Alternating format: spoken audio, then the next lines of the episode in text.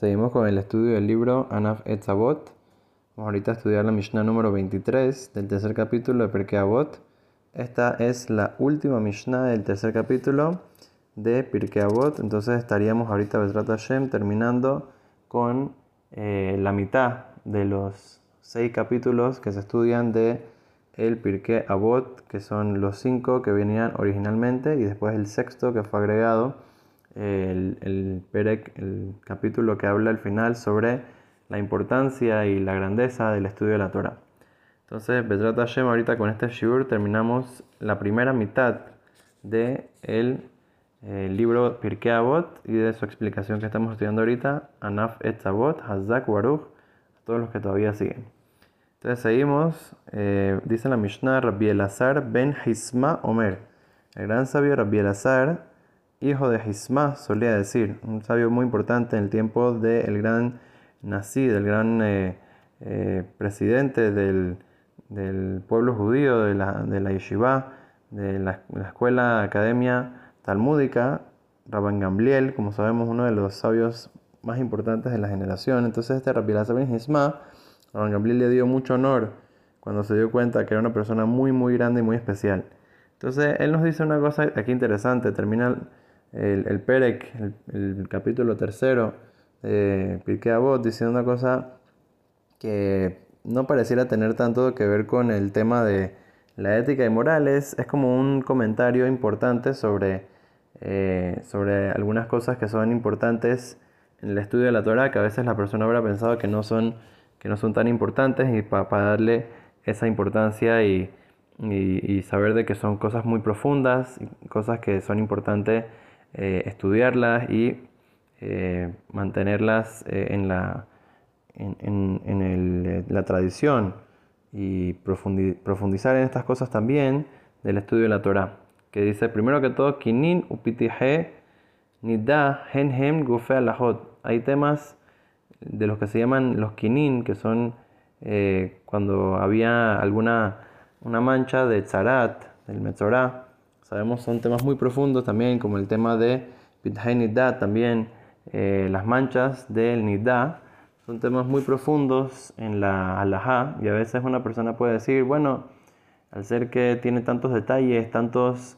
eh, tantas leyes eh, que pueden ir cambiando de acuerdo de... Estas son leyes de que cómo se observa, por ejemplo, el charat, cómo se observa eh, de qué color tiene que ser, cómo se debe de ver, qué tan grande tiene que ser. Son temas muy complicados, pero igual son gen gen gufe alajot, dice aquí, son como de las, de las bases de las alajot, de las bases de la Torah. ¿Qué significa esto?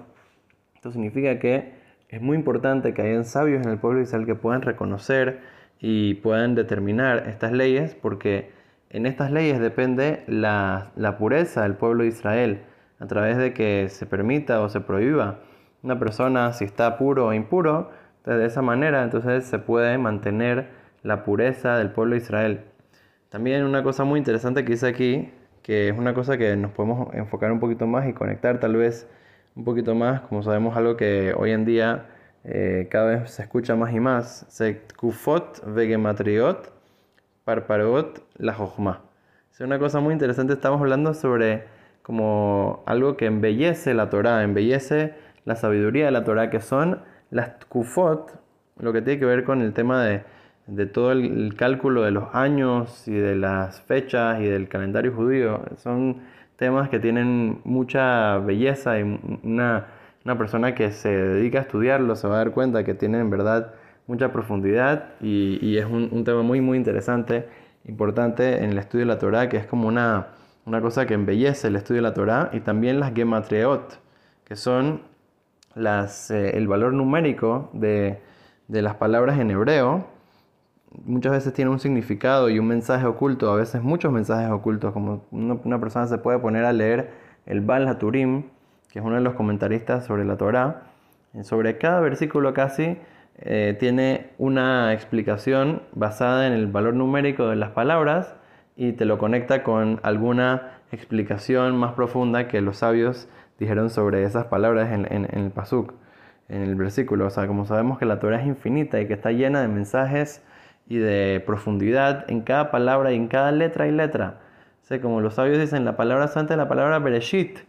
Hay muchísimos secretos, casi toda la Torah, la Torah entera está metida en la palabra Bereshit. ¿Cómo funciona eso? O sea, hay que eh, ir profundizando y la persona puede ir poco a poco a través de su profundidad de estudio de la Torah y, avanzando y todo, puede ir apreciando cada vez más y más cómo la Torah está todo conectado, todo está, eh, todo está en, la, profundidad de la Torah, es como, como un mar de profundidad. Y existen hasta libros hoy en día que eh, hablan sobre cómo está todo profundo y todo está, está, está exacto y clarito y, y se pueden ir eh, sacando más y más información y más y más profundidad de cada palabra y letra de la Torá, son cosas que nosotros tenemos que apreciar y darnos cuenta de que vienen con